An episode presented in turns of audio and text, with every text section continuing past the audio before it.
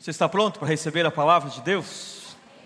Deus é bom, o amor dele dura para sempre, e a palavra dele vai edificar você, transformar a sua vida. Se eu recebesse uma notícia de que eu partiria dessa vida, e eu ouvisse a notícia assim: amanhã você, meio-dia, você vai partir com Jesus, Jesus vem te buscar. Eu ia pedir para pegar, pregar uma, deixa eu pregar só mais uma mensagem, só mais uma mensagem e o anjo falasse assim: tá bom, pode pregar só mais uma mensagem. Eu ia buscar essa mensagem aqui, essa palavra que eu vou compartilhar com você, é a última mensagem que eu pregaria na minha vida.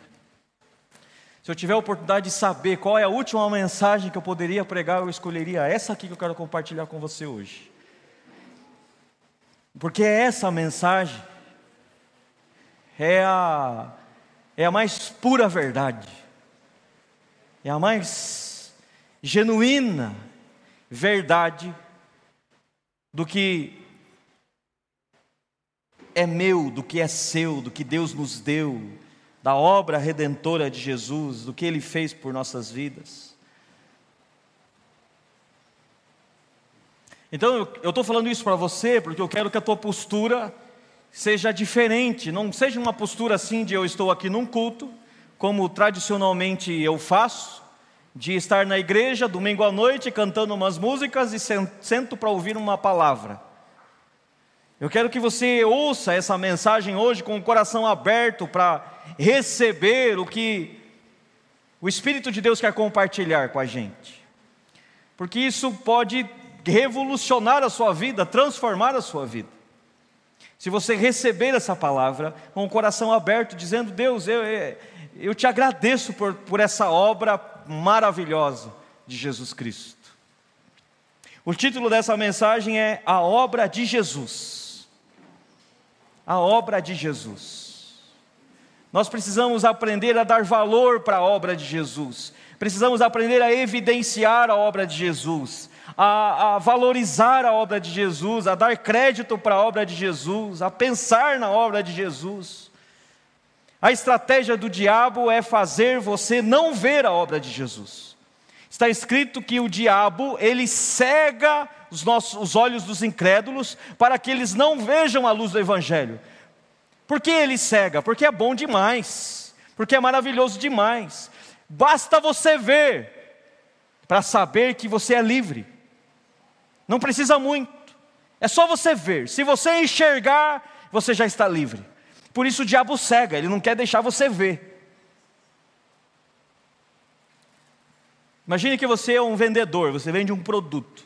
E aí você percebe que aparece um concorrente com um produto de uma qualidade bem melhor. Você quer cegar os olhos do seu cliente para que o cliente não veja o, produto do outro. Porque se ele vê o produto do outro, ele vai comprar do outro. Assim é o diabo. O diabo tem, oferece muitos prazeres mas muitos prazeres. Ele oferece muitos, muitos, muitos, muitos. Mas quando Jesus oferece a vida dele, a graça dele, a glória dele, o amor dele, o diabo fala assim: não veja isso, porque se você vê isso, eu perdi você na hora. Se você ver o amor de Deus por você, eu perdi você. Aí o diabo cega as pessoas para que elas não vejam. E em nome de Jesus, eu quero declarar que nós estamos sendo levantados aqui nessa cidade, nessa região, para fazermos todos verem e enxergarem o quanto são amados por Deus, para verem a luz do Evangelho, e o diabo não poderá mais cegar essas pessoas em nome de Jesus. Por que ele cega? Porque ele quer manter no escuro. Porque tudo que é valioso e precioso, se permanecer no escuro, não tem valor. Imagine que você vai num casamento e a sua esposa vai para o salão e fica o dia inteiro lá, arrumando cabelo, fazendo maquiagem, e aluga um, você aluga um vestido para ela parcelado em 10 vezes, de dois mil reais, 10 de 200, passa o cartão, alugou o vestido para ele no casamento, e ela vai linda e maravilhosa. Por que ela vai tão linda e maravilhosa para o casamento? O cabelo arrumado, maquiagem, porque ela quer ser aceita, ela quer estar né, naquele ambiente é, no padrão ali, e ela não é porque quer aparecer, né, porque ela quer estar bonita. E ela vai lá, toda linda. Daí ela chega lá no casamento, ela re... chega lá e acaba a luz e fica todo mundo escuro, você não consegue enxergar um palmo na mão. na frente, né? Um palmo na frente, assim. Um palmo você não consegue enxergar na frente, porque está tudo escuro. Qual é o valor daquele cabelo? Qual é o valor daquela maquiagem? Qual é o valor daquele vestido naquele, naquele lugar escuro que não dá para ver nada? Não tem valor nenhum. Foi dinheiro jogado fora, dinheiro desperdiçado. Assim o Evangelho. Jesus fez uma obra linda, gloriosa, poderosa, maravilhosa para nós. Mas se permanecer no escuro do nosso entendimento, nós não vamos valorizar, não vamos dar o devido valor. Então o Evangelho precisa sim vir à tona, vir à luz o nosso entendimento, enxergar a, a dimensão, o comprimento, a altura, a largura, a profundidade do amor de Deus por nós. E quando nós temos esse entendimento, nós começamos a dar o devido valor.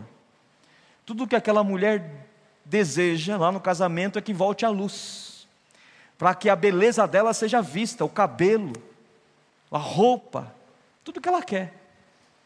Porque ela pensa assim: meu Deus, volte essa luz, que volte essa luz, porque senão esse homem vai ficar no meu pé o resto da vida, enquanto não pagar todas as faturas do cartão, as dez parcelas, ele não me deixa em paz. Não é? Quer que volte a luz. Imagine a alegria dela se 20 minutos depois do casamento, da festa do casamento, ter começado naquele escuro, a luz, ela vai dizer: graças a Deus e aí as pessoas vão olhar para ela e dizer: Como você está linda! Olha sua roupa, seu cabelo, como você está linda, parabéns. Você pegou a ideia? Pegou o pensamento? O Evangelho, quando ele, ele, ele ilumina o seu entendimento para você conhecer o amor de Deus por você, você começa também a ter luz sobre você, sobre a preciosidade que você é, o seu valor. Mas enquanto não conhecemos o Evangelho, a nossa vida também permanece num quarto escuro. As pessoas também não percebem o nosso valor e nem você percebe o seu próprio valor, porque você está num quarto escuro. Então, a obra de Jesus revela, nos revela coisas extremamente preciosas. E quando o nosso entendimento é iluminado, enxergamos a riqueza e a preciosidade do Evangelho. Eu quero compartilhar com você essa palavra, a obra de Jesus. Eu quero começar em Romanos capítulo 5, verso 17. Eu quero te fazer uma pergunta: o que Jesus veio fazer aqui? O que fez Jesus deixar a sua glória, se fazer servo, se fazer homem, habitar entre nós, para ser maltratado, para ser julgado, para ser condenado no nosso lugar, morrer numa cruz, ser acusado falsamente por homens religiosos fariseus. O que fez Jesus se mover dessa forma? O que Jesus veio fazer aqui? Veja o que Paulo nos diz na carta dele aos Romanos, capítulo 5, verso 17. Porque se pela ofensa de um só a morte reinou por esse, pela ofensa de Adão a morte reinou. Muito mais, os que recebem a abundância da graça e do dom da justiça, o presente da justiça, reinarão em vida por um só, Jesus Cristo. O apóstolo Paulo está dizendo o seguinte: nós vivemos por muito tempo debaixo do domínio das trevas, do domínio do diabo, da morte, porque Adão pecou. Mas ele está dizendo que eu e você podemos reinar em vida, porque recebemos da abundância da graça, graça é favor imerecido, e justiça é perfeição na presença de Deus. Justiça é ser considerado sem culpa diante de Deus. Então, se eu recebo o presente de não ter culpa diante de Deus e recebo o favor imerecido de Deus, eu posso reinar em vida. Eu posso reinar em vida. Mas não é qualquer reino, não é qualquer governo, qualquer domínio. É um domínio muito mais eficiente, muito mais poderoso, muito mais glorioso, com muito mais resultados do que o domínio da morte, do que o reino da morte. O que Jesus veio fazer aqui? Jesus veio transformar pecadores escravos em reis justos. Jesus veio transformar vidas, Jesus veio salvar homens pecadores e torná-los em reis justos. Ele não veio apenas salvar você do inferno, não veio apenas salvar você do pecado, ele veio também para fazer você se assentar com ele nas regiões celestiais. E eu e você precisamos ter esse entendimento com mais clareza, não só no nosso, nosso raciocínio, só, não só na, no nosso entendimento lógico, isso precisa cair no nosso espírito, precisa cair no nosso coração, para vivermos isso de fato. Então eu e você precisamos conhecer, precisamos falar sobre isso, precisamos trazer luz no nosso entendimento, para que possamos desfrutar disso, em paz, em alegria, em graça, em todas as áreas da vida, em amor. O que Jesus veio fazer aqui? Preste atenção, a obra de Jesus ela é maior do que a obra de Adão. Duas obras trouxeram consequências significativas sobre a humanidade. A obra de Adão, e por causa dela a morte entrou no mundo, as doenças entraram no mundo, o pecado entrou no mundo e as pessoas começaram a morrer.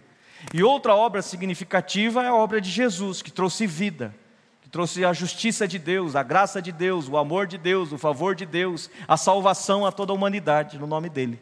Duas obras. Mas eu e você precisamos aprender a dar mais valor para a obra de Jesus e não para a obra de Adão.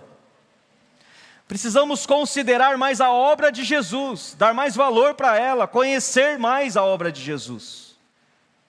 Os efeitos dessa obra na nossa vida e dizer e confessar que a obra de Jesus tem mais poder sobre mim do que a obra de Adão. Diga isso agora, em nome de Jesus. Eu declaro que a obra dele, a obra do Filho de Deus, tem mais efeito e mais resultado na minha vida, na minha família, do que a obra de Adão. Nós precisamos ter esse entendimento. A obra de Adão estava matando o primo do Zacarias, um câncer. A obra de Adão estava gerando morte no corpo dele. E aí, o Zacarias chega com a mensagem da vida na boca dele e diz: chega lá e dá uma boa notícia. Você já está curado. Jesus já levou sobre ele essa doença. Você já está curado. Muito mais. A morte estava operando no corpo do primo dele, mas quando a palavra da vida veio, muito mais. Quem reinou ali? Foi a morte no corpo daquele homem ou o Zacarias reinou? Hã? O Zacarias reinou sobre a morte, muito mais. Aí o, o médico abre o lá, mas veio, cadê o câncer? Não está aqui o câncer. Claro que não. A vida venceu a morte.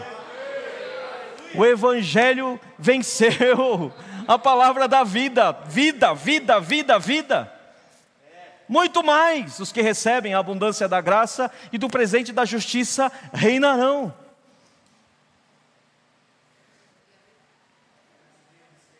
Eu e você precisamos crer nisso, entender isso, precisa cair no nosso espírito, sair da cabeça e cair no coração. Preste atenção. Adão errou o alvo e por meio das obras erramos com ele também. Muitas coisas que eu e você já fizemos na vida confirma que Adão errou. Reafirma o erro de Adão. Jesus acertou o alvo, ele obedeceu a Deus, cumpriu a lei, venceu a morte, venceu o pecado, e por meio da fé, eu e você confirmamos que de fato ele é o Filho de Deus. Pelas nossas obras confirmamos que Adão pecou, mas pela nossa fé confirmamos que Jesus venceu a morte e ele está vivo. Pela fé.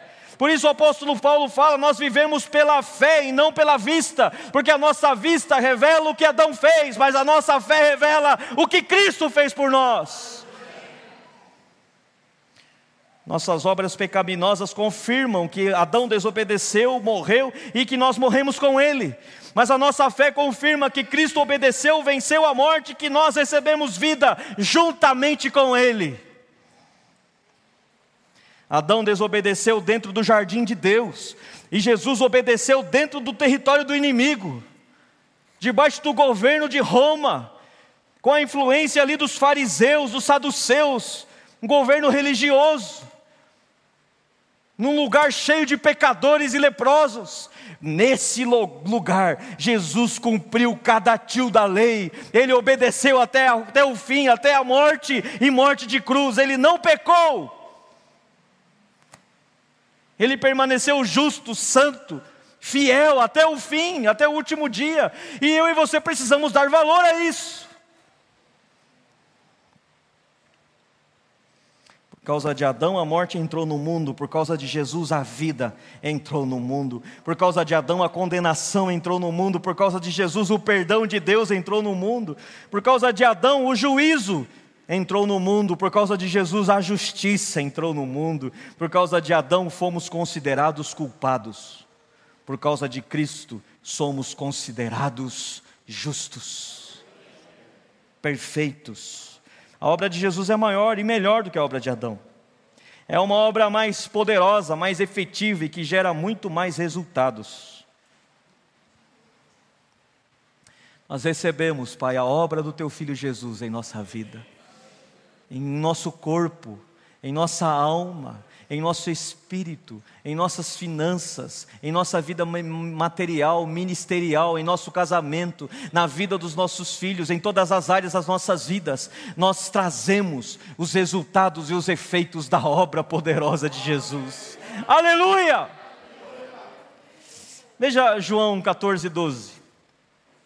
Na verdade, na verdade vos digo que aquele que crê em mim também fará as obras que eu faço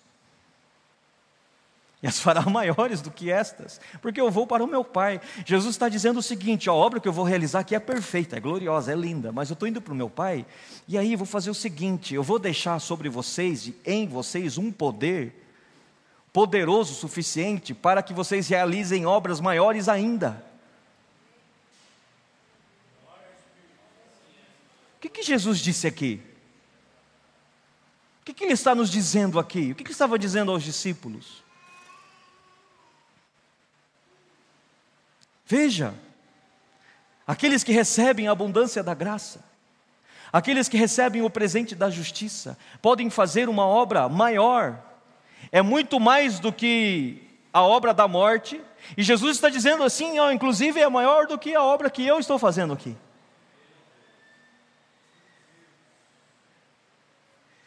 Espírito Santo, nos permita viver isso. Espírito Santo nos permita desfrutar disso como igreja. Muito mais, está escrito, muito mais, nós queremos isso para nós. Não podemos viver uma vida medíocre, escassa, sem vergonha, escrava, sendo que eu e você podemos realizar obras maiores do que Jesus. Preste atenção. Ele disse aqui se é homem ou mulher, ele disse aqui se é pobre ou rico. Ele disse, ele deu qual o critério? Qual é o critério para que você possa realizar obras maiores do que estas? Apenas crer. Apenas crer. Apenas sair do ninho, sair da zona de conforto. É apenas crer. Eu e você precisamos prestar atenção na coisa certa, precisamos valorizar a coisa certa. Olha o que está sobre nós, olha o poder que está sobre nós. O diabo, ele cega, e o diabo tem, ele, ele, ele se esforça o máximo para fazer você olhar para você mesmo.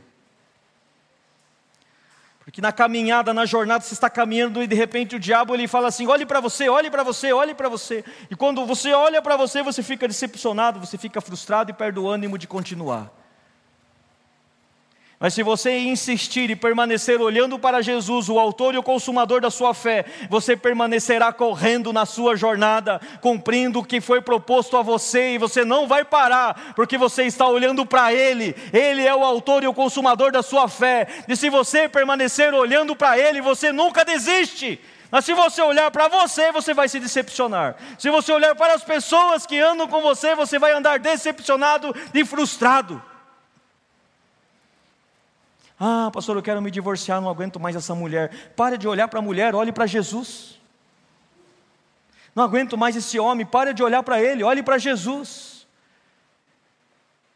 Mas o que, que eu faço com ele? Sirva ele, ame ele. O que, que eu faço com ela? Sirva ela, ame ela. O que destrói um casamento é você exigir do seu esposo ou da sua esposa o que ela não pode fazer por você e o que ele não pode fazer por você. Existe um, um, poço sem fundo em você de insatisfação, e o seu cônjuge não pode satisfazer você nesse sentido. Essa satisfação você só pode encontrar em Jesus. O dia que você encontrar verdadeira satisfação em Jesus, você vai parar de encher a paciência do seu cônjuge. Você vai parar de exigir, vai começar a dar. Você vai parar de exigir, vai começar a doar. Você vai parar de exigir, vai começar a servir. Ou a gente cresce nesse negócio de uma vez, ou vamos. Ou a gente vive essa vida abundante de uma vez, ou vamos viver escravo do diabo de uma vez. Mas tem que parar de ser morno, ou quente ou frio.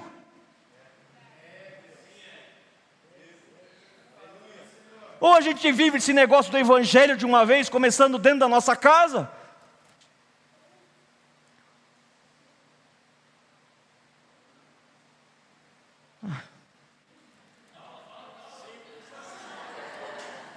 É chato demais, irmão, você vir na igreja todo domingo à noite, chegar aqui, senta e a tua vida continua a mesma coisa. É chato para tua esposa ver isso. É chato para o teu esposo ver isso.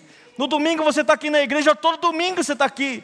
Mas a gente continua as mesmas pessoas. Nós temos que deixar o, o Espírito de Deus fazer com que o Evangelho floresça em nós, cresça em nós, para que de fato a nossa vida seja transformada.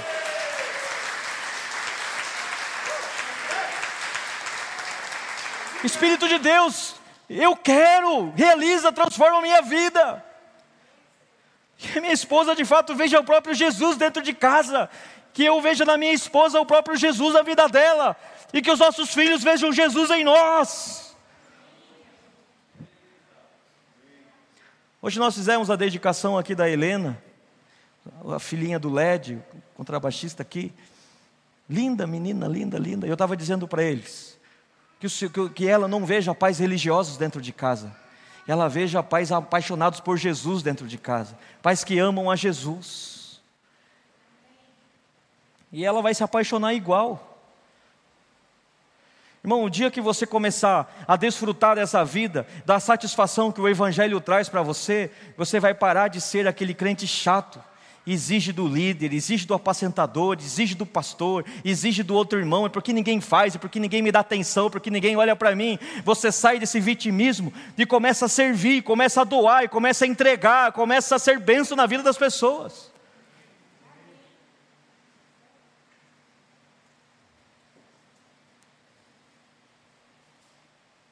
Olha, nós podemos realizar obras maiores. Meu Deus. É muita coisa. Se faz ideia da quantidade de pessoas que estão esperando eu e você realizarmos obras maiores? Você faz ideia da quantidade de pessoas que estão esperando nós nos manifestarmos como filhos de Deus? Cheios do Espírito Santo, aqueles que receberam a abundância da graça e o presente da justiça, reinando em vida. Se faz ideia da alegria da, dos filhos desse homem que estava destinado à morte, tinha 10% de chance de vida. Ah, mas o Evangelho entrou naquela casa, uma palavra de vida entrou naquela casa, meu irmão. Quantos estão assim? Obras maiores, obras maiores do que estas. Eu nem comecei a pregar ainda, estou na introdução. Vou pregar bem rapidinho, em 10 minutos.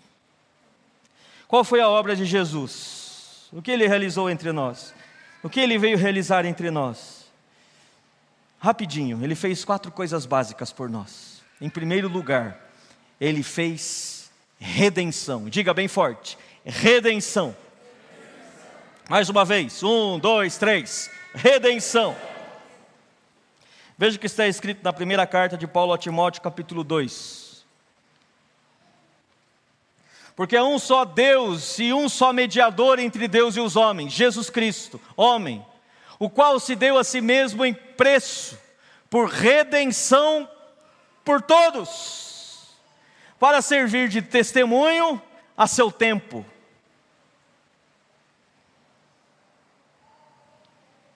Ele se entregou a si mesmo em preço de redenção por todos. O que é redenção? É pagamento de dívida, é resgate. Jesus pagou a nossa dívida de pecados. Para quem? Para Deus. Jesus não pagou nada para o diabo. Nós nunca devemos nada para o diabo. O diabo sempre foi ladrão, salteador, é, enganador, ele nunca foi dono de nada, você nunca pegou nada dele e você não precisava do perdão dele. A nossa dívida sempre foi com Deus, por causa dos nossos pecados, nossos erros, nossas falhas. Jesus veio e pagou a dívida. E não foi com prata e nem com ouro, nem pedras preciosas, foi com o seu próprio sangue. Ele verteu o sangue dele na cruz. E essa foi a moeda que pagou a nossa dívida com Deus. Veja o que está escrito em Hebreus Quase todas as coisas, segundo a lei, se purificam com sangue, e sem derramamento de sangue não há remissão. Então ele pagou a nossa dívida, redenção. Mas se eu pago a sua dívida, agora você fica devendo para mim. Então imagine que o Alceu tem uma dívida com o Eduardo. O Alceu deve para o Eduardo cinco mil reais. E aí eu chego para o Eduardo e digo o seguinte: Eduardo, o senhor não tem mais dívida com você, eu vou pagar a dívida. Paguei a dívida. Dou para o Eduardo cinco mil reais. Agora o Alceu não deve mais para Eduardo, mas o Alceu deve para mim. Ele tem uma dívida comigo agora. E é o que muitas vezes você ouve falar por aí, você ouve falar que Deus pagou a sua dívida e agora você tem uma dívida com Ele. Mas Deus, Ele não apenas pagou a sua dívida, Ele também perdoou a sua dívida. E aí nós vamos para a segunda coisa que Ele fez. A primeira coisa que Ele fez foi redenção. Diga bem forte: redenção. Sei que. Ah, se você soubesse o, o, tamanho da bomba que você joga no inferno quando você diz essa palavra, você, se você soubesse que quando você diz isso dentro da sua casa os demônios saem correndo, se você soubesse quando você fala isso na rua os demônios saem gritando, você não ia falar assim, redenção. Você ia falar com mais ânimo, com mais alegria, com mais vida. Irmão, você está falando da palavra, do que Jesus fez. Essa palavra é o que Jesus fez por você, Ele pagou a sua dívida. Se, se meu irmão, se eu chego para você e pago uma dívida que você, um boleto de 500 reais, se eu pago, você não ia ficar feliz? Você não ia ficar feliz? Eu também ia ficar feliz. Inclusive, se quiser, amanhã tem que estar vencendo alguns. Fique à vontade. Eu ia ficar muito feliz se você chegasse, pastor, me dá aí, quantos, quantos boletos está vencendo até o dia 30? Até o dia 30, pastor. Não, amanhã não, de agora até o dia 30. Ó, irmão, tô, aqui, tô aqui. Ah, eu ia ficar extremamente feliz. Mas, meu irmão, o que Jesus pagou por mim, o que ele, a dívida que ele pagou, é uma coisa sem limites, é uma coisa impagável. Ele pagou a minha entrada no céu, ele pagou a, a minha vitória, ele pagou a minha, meu, o perdão dos meus pecados, ele pagou o privilégio de eu ser aceito por Deus, que é muito mais do que qualquer boleto que você possa pagar. Então diga: um, dois, três. Uau! Isso é igreja. E a segunda palavra é remissão. Então ele pagou a sua dívida e na remissão ele perdoa a sua dívida. Ele nunca, jamais desejou que você fosse escravo dele. Ele não libertou você das trevas para tornar você escravo dele. Jamais. Ele não faria isso. Porque se ele fizesse isso, ele seria da mesma natureza daquele que tinha te escravizado antes. Não é? Remissão. Por exemplo, deixa eu contar uma historinha para você. Imagine que nós saímos passear aí, num domingo à tarde, e aí nós entramos numa fazenda e de repente começamos a ouvir um grito, e aí nós olhamos assim uma casinha pobre ali caindo aos pedaços, e aí nós começamos a ouvir aquele grito e nos aproximamos, daí chegamos próximo da casa, nós percebemos que tem uma criança ali de 9 anos, 10 anos, gritando dentro daquela casa. E nós dizemos: O que, o que você está fazendo aí? O que aconteceu? Ah, eu não sei, me fui sequestrada, estão abusando de mim, eu estou com fome aqui dentro. Alguém me ajude, por favor. E aí você vai, força a janela ali e tal, e consegue abrir aquela janela, e você olha para aquela criança lá dentro, quase nua lá dentro. E aí você tira ela dali, você sai correndo com ela, coloca dentro do carro e começa a acelerar para tirar aquela criança daquele lugar. Se você é uma pessoa justa, se você é uma pessoa do bem, o que você pensa em fazer agora? Eu vou levar essa criança para a casa dos pais dela. E eu vou na polícia fazer uma denúncia. Eu vou devolver essa criança para os pais. Certo? Mas e se você diz assim, ó, eu salvei você, tá? Mas a partir de hoje você é minha escrava. Não me leve para o meu pai, que pai nada. Você agora vai ser a minha escrava. Agora eu ainda vou dar você de comer para você, eu vou dar roupa limpa para você, a sua vida vai ser bem melhor. Você não vai sofrer como você estava naquela fazenda, então seja grata. Porque agora o pior que você vai fazer é limpar a minha casa. Você vai limpar a minha casa de domingo a domingo. Eu estava pedindo a Deus por alguém. E encontrei você, olha só, eu livrei você, agora eu te abençoo e você me abençoa. Papo de vendedor, né? Você me ajuda e eu te ajudo. Quem, que tipo de pessoa seria você se você fizesse isso? Seria uma pessoa bondosa? Então por que, que eu e você achamos que Deus fez isso com a gente? Deus me libertou do diabo para me fazer escravo dele.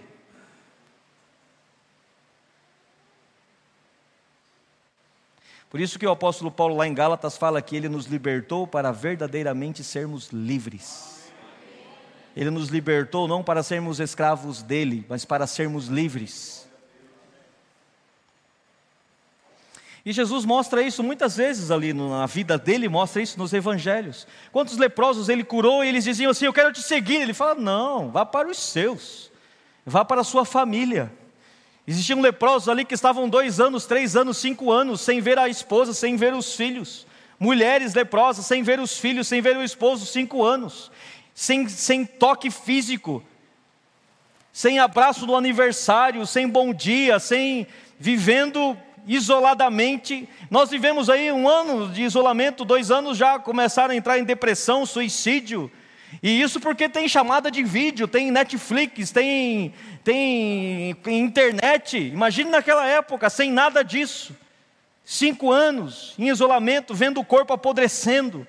Elas eram curadas por Jesus. Jesus dizia: Vai para a sua família. Você deve estar com saudade deles e eles com saudade de você. Vá para a sua casa. E aí eles saíam correndo para casa. Eu fico imaginando assim, a esposa ali fazendo o almoço para os filhos um dia, e os filhos brincando no quintal. De repente um homem começa a, se aproximar da casa, e eles começam a olhar, a observar, e a criança fica olhando quem que está vindo ali, e de repente os passos daquele homem começam a aumentar, porque ele vê os filhos de longe, ele começa a correr, e eles ficam assim, de repente eles começam a gritar o nome da, começa a gritar o nome do filho. Começa a gritar o nome do filho, o filho começa a ouvir o nome, é, aquele homem está gritando meu nome, ele me conhece, mas. E de repente ele começa a reconhecer a voz do pai, e o pai está chegando agora perto de casa, e a mãe ouve a voz daquele homem e diz assim: que voz é essa? E ela começa a reconhecer a voz do marido, ela solta aqueles pratos, ela solta aqueles, aquelas panelas e sai correndo para fora de casa. E quando ela chega na porta, ela vê o filho abraçado no colo do pai, agarrado no pescoço do pai, o pai abraçando o filho porque ele foi livre daquela doença, daquela enfermidade. Ele foi verdadeiramente livre. E se Jesus não tivesse feito aquilo, lhe seria tão ruim como quanto o diabo. Se ele dissesse, ó, eu te libertei dessa lepra, a partir de agora você é meu discípulo, você tem que me seguir. Seja grato, seu infeliz. Isso se chama remissão. Eu faço por você e você não deve nada para mim, você está livre.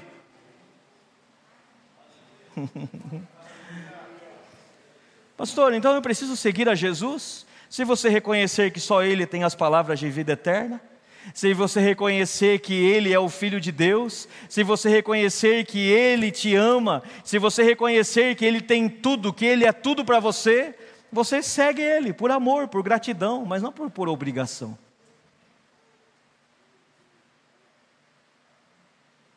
Então Jesus não exige isso de mim? Não, não exige de você. Ele deu a vida por você, para que você seja livre.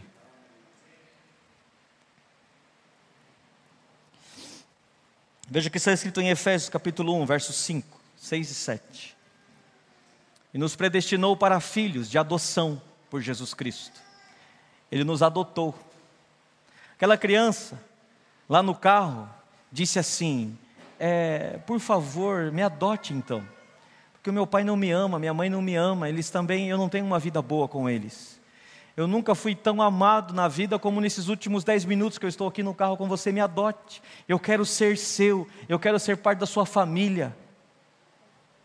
É isso que nós dizemos para Deus. E aí, sabe o que ele fez? Ele nos adotou por Jesus Cristo, para si mesmo, segundo o beneplácito de Sua vontade. Eu e você fomos adotados por Deus, por Deus e passamos a ser filhos de Deus. Verso 6 para louvor e glória da Sua graça, pela qual nos fez agradáveis a si no amado. Diga assim: Eu sou agradável para Deus, pela graça. Ele tornou você agradável para Deus. Eu sou agradável para Deus, por causa da graça. Ele me fez agradável você já sentiu vontade de agradar a Deus? Você já sentiu o desejo de ser agradável a Deus? E aí de repente começou a fazer muitas coisas para ser agradável a Deus? Deus olha para você e diz assim: não é o que você faz que torna você agradável a mim, mas a minha graça tornou você agradável. Verso 7. Em quem temos a redenção pelo seu sangue, a remissão das ofensas, segundo as riquezas da sua graça nossa dívida foi paga. Eu estava compartilhando essa palavra como um devocional essa semana para alguns irmãos. Aí o Ivan, que é advogado, ele me ajudou aí com uns termos jurídicos. Ele disse assim, pastor, na, na, na, na no direito nós temos duas palavras aí que mostram é, essa, essa verdade com muita clareza. Existe a palavra remissão com C cedilha. A palavra remissão com C cedilha é remir, pagar a dívida, pagamento de dívida. E existe remissão com dois S, que é o perdão da dívida, que é remitir. Remir é pagar a dívida e remitir é perdoar a dívida. Então, Cristo remiu você e remitiu. Ele perdoou os teus pecados e perdoou a tua dívida. Redenção e remissão. Mas não para por aí. E agora se prepare para você não ficar escandalizado com o que eu vou te dizer. Mas eu preciso te dizer. Como eu disse, se eu pudesse, se eu soubesse qual seria a última mensagem da minha vida, essa seria a minha última mensagem. Essa mensagem que eu escolheria pregar é as boas novas do Evangelho. Eu estou falando da obra de Jesus para você. É o que ele fez por você. Terceiro passo da obra de Jesus: justificação. Redenção, remissão e justificação. Diga assim: diabo. Mais forte para ele ouvir você. Diga assim: diabo. diabo. Eu estou sabendo que em Cristo eu tenho redenção, pagamento das minhas dívidas. Em Cristo eu tenho remissão. E em Cristo eu tenho justificação.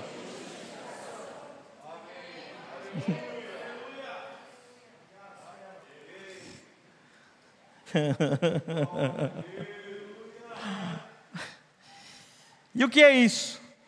A justificação não declara você perdoado. A redenção declara você perdoado dos pecados.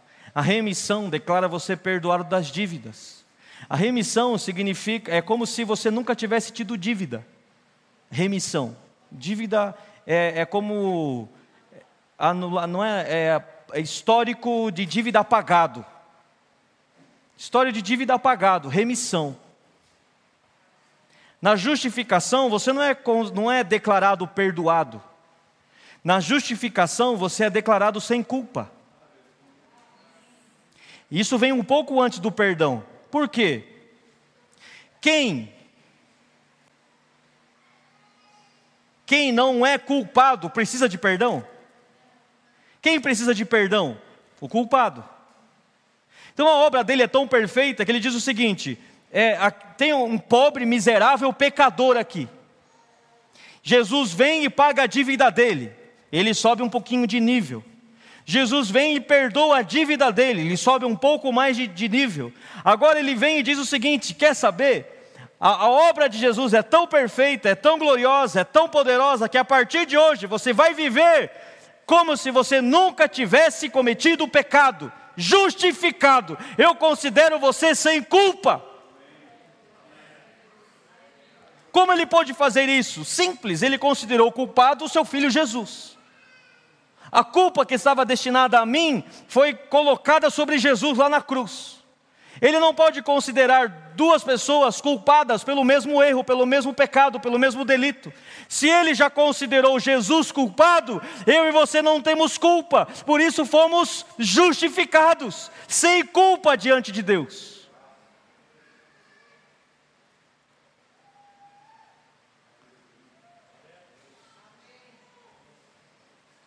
Sem culpa. O culpado foi Jesus.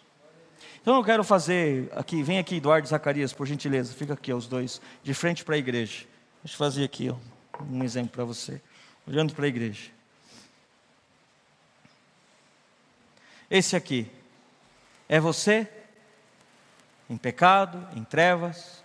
Ele veio com essa camisa preta combinado, para dizer que Aqui, revestido de trevas. E aqui está Jesus. Ele veio com essa camisa branca já combinado. Porque ele é Jesus. Ó, cheio do Espírito Santo, o número 9 ali, o número da Pai, Filho e Espírito Santo aqui no 3, e 4 veio trazer o Evangelho para nós. Aqui, ó. Falei, senhor Eduardo, você tem alguma coisa aí que fala do Espírito Santo, uma camisa branca, que fala do Evangelho, do tal? Ele falou, tenho. Ele colocou essa aqui. E que nos justificou pelo seu sangue aqui, ó, nos cobriu com o seu sangue. Meu Deus. Tudo fala, tudo fala. Oh, meu Deus. Deu até vontade de parar de pregar e começar a orar agora já. Então, veja o que aconteceu. Eu sou Deus. E aí aqui está você e aqui está Jesus. E aí tem um pecado para resolver ele, uma situação para resolver, ele é juiz, ele precisa fazer um decreto de vida ou de morte. Quem pecou foi o Zacarias, mas a culpa é colocada sobre Jesus. Quem pecou fui eu, você, mas o culpado é Jesus. Ele se fez culpado por nós, para que nele fôssemos feitos justiça de Deus. Ele tomou sobre ele as doenças desse aqui, a culpa desse, as enfermidades desse, o pecado desse, tudo veio sobre esse aqui. Ele morreu, ele pagou a dívida. E esse aqui foi considerado justo, perfeito, santificado, nele, por causa dele. Esse errou, mas esse pagou. Esse fez a dívida, mas esse pagou a dívida. Com os próprios sangue dele. Agora, esse aqui é inteligente da parte dele olhar para esse, abrir os braços, se abraçar e dizer muito obrigado. Eu te agradeço por toda a minha vida, eu serei grato que a minha dívida foi paga. Quando Jacó foi abençoar os filhos de José, ele inverteu as mãos. A bênção maior era para o filho mais velho e a bênção menor para o filho mais novo. E aí José colocou os filhos ali já, o filho mais velho perto da mão direita e o filho mais novo perto da mão esquerda para facilitar para o pai. E o pai inverte as mãos assim e José se desespera e fala: Não, não, pai, não, não, não, não, filho, é isso mesmo. Eu vou abençoar, eu vou dar a bênção do maior para o menor e a bênção do menor para o maior, a bênção do menor para o maior. E ali ele está mostrando o que o pai faria.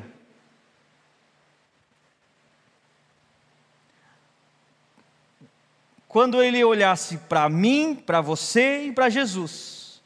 Nós fomos colocados diante dele, aí Jesus, o pai pega a mão dele de bênção destinada a Jesus, ele coloca sobre nós.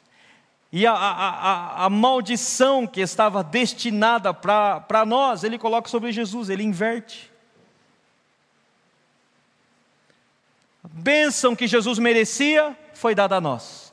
A maldição que nós merecíamos foi dada a Jesus lá na cruz do Calvário. Essa é a obra de Jesus. Eu e você precisamos olhar para isso e nos encher de gratidão. Em colocar louvor nos lábios. Meu Deus. Obrigado. Veja o próximo texto. 2 Coríntios 5, 21. Aquele que não conheceu o pecado, o fez pecado por nós, para que nele fôssemos feitos justiça de Deus. Para que nele fôssemos feitos sem culpa, sem condenação. Você tem fé para crer que os teus pecados foram perdoados? Mas agora eu quero pedir para você subir um pouco mais o seu nível de fé. Você tem fé para crer que você nunca teve culpa?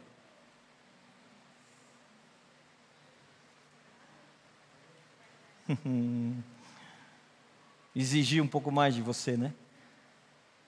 Mas é, é para onde o Espírito Santo de Deus quer nos conduzir. Para você sair das trevas, você recebe o perdão. Mas para você se assentar nas regiões celestiais em, com Cristo Jesus, você recebe a justificação. Veja o que está escrito no próximo texto. E de tudo que pela lei de Moisés não pudeste ser justificados, por ele é justificado todo aquele que crê. Você crê em Jesus? Então você está justificado. Você tem a redenção dos pecados, você tem a remissão dos pecados e você está justificado. Você não tem culpa diante de Deus. Você não precisa ter sentimento de inferioridade diante de Deus. Da mesma forma como o Pai olha para Jesus, hoje ele olha para você. Veja Romanos capítulo 4, veja o que Davi nos fala aqui. Assim também Davi declara: Bem-aventurado, feliz, abençoado, o homem quem Deus imputa a justiça, sem as obras. Imputar a justiça é colocar sobre, ele considerou justo, mesmo sem as obras, dizendo: Felizes, abençoados, aqueles cujas maldades são perdoadas e cujos pecados são cobertos. Feliz, abençoado o homem a quem o Senhor não imputa o pecado. O que ele estava dizendo aqui? Antes da obra de Jesus, se você pecasse, o seu pecado seria imputado sobre você colocado sobre você. Como Jesus morreu na cruz e levou sobre ele a imputação dos nossos pecados, levou sobre ele a culpa dos nossos pecados, agora sobre nós é imputado a justiça. O que é a justiça? É o presente de ser perfeito. Você é considerado perfeito por Deus por presente, não por obras, por dádiva e não por dívida. Você jamais vai merecer o privilégio de ser chamado por Deus perfeito. Isso é presente, você recebe pela fé. Eu, diga assim, eu recebo pela fé o presente de ser considerado por Deus perfeito. Ah, meu Deus. Você vai ter que repetir isso comigo. Diga assim: eu recebo pela fé o presente de ser considerado por Deus perfeito. Isso é justificação. Agora, preste atenção.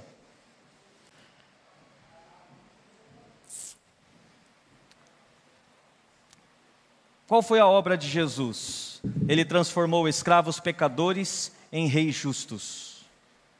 Preste atenção.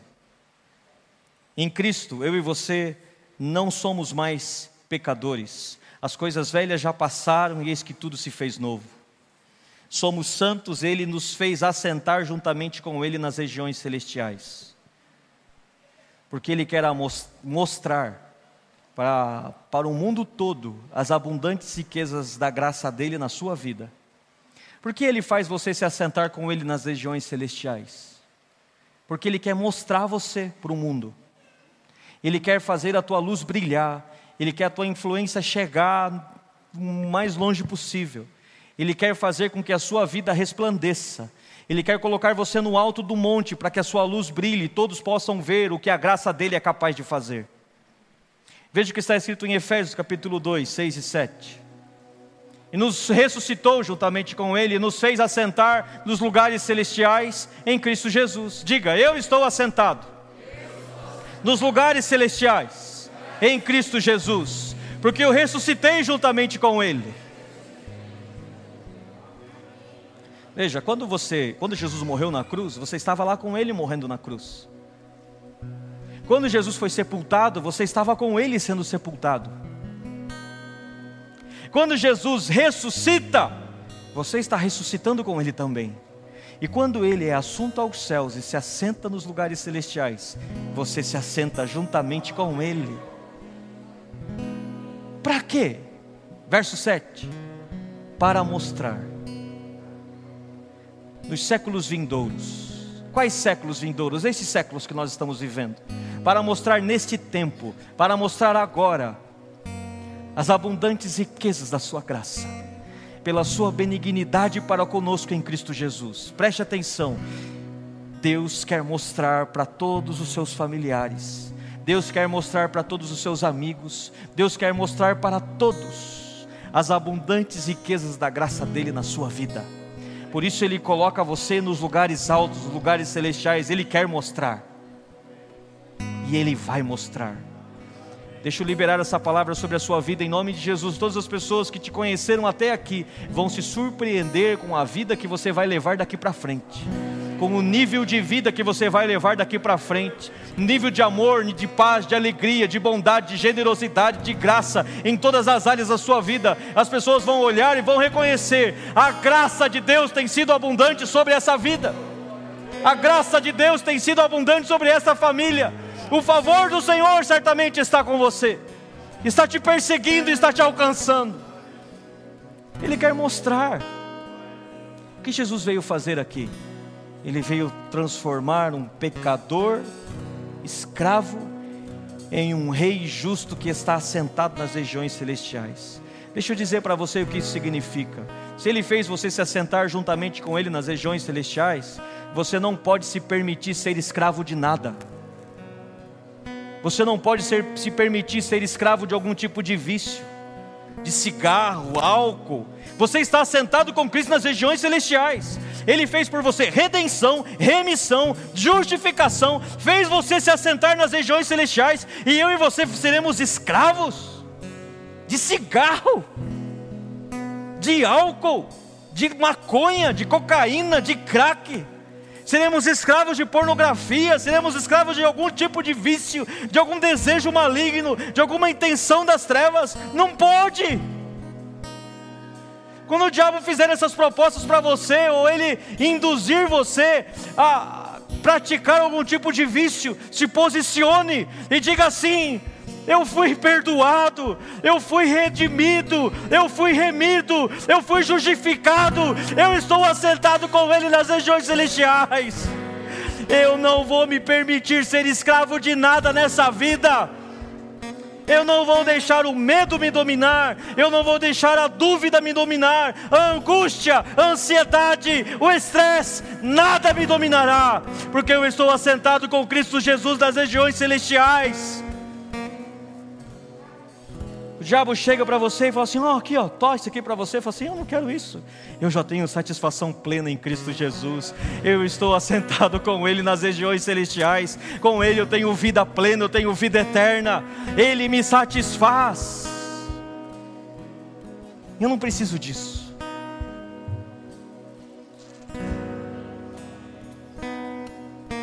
Ele não me colocou nos lugares celestiais para eu ser dominado, para eu ser escravo, para eu ser manipulado pelas trevas, não.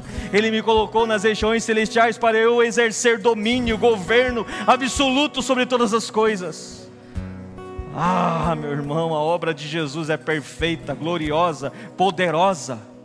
Ele nos tornou livres para verdadeiramente sermos livres. Coloque-se em pé, em nome de Cristo Jesus. Eu quero orar por você e liberar essa palavra sobre a sua vida, dizendo que você e na obra de Jesus é livre para viver uma vida abundante, uma vida livre, uma vida totalmente livre em todas as áreas da vida. Hoje, talvez, para muitos de nós, a luz brilhou e nós tivemos uma percepção um pouco mais nítida e clara da preciosidade do Evangelho. E eu oro para que o valor que damos para ele aumente a partir de hoje e que nós possamos viver essa vida, desfrutar dessa vida, dessa obra de Jesus.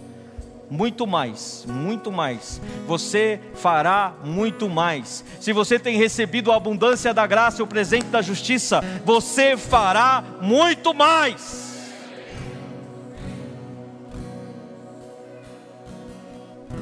Você não foi salvo para ficar dentro de casa reclamando e murmurando. Você foi salvo para muito mais. Você não foi salvo para ficar dentro de casa triste e chorando. Você salvo, foi salvo para muito mais. Você não foi salvo para ficar lá no seu trabalho reclamando da empresa. Você foi salvo para muito mais. Reclamando do patrão, não, não, saia dessa vida. Ele colocou você lá nessa empresa para você exercer domínio e governo lá porque você está sentado com Ele nas regiões celestiais. Você não foi salvo para viver uma vida medíocre, uma vida ingrata, uma vida cheia de ressentimentos, mágoas, rancor. Não, não, não, não, ele não salvou você. Ele salvou você dessas coisas para você ter uma vida livre, que ama, que serve, que se doa, que se entrega. Você está sentado com Jesus nas regiões celestiais.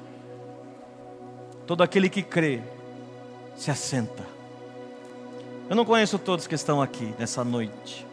A única coisa que você precisa fazer é confessar a Jesus como Filho de Deus. Crer e confessar que Ele ressuscitou dentre os mortos e Ele está vivo. Se você que está nos assistindo pela internet deseja fazer essa oração hoje, confessar que Jesus é o Filho de Deus, se você crer nisso, você recebe redenção, remissão, justificação, e Ele faz você se assentar com Ele nas regiões celestiais. Se você crer que Jesus ressuscitou dentre os mortos, Ele está vivo, e fizer essa confissão, imediatamente essa realidade espiritual se estabelece na sua vida.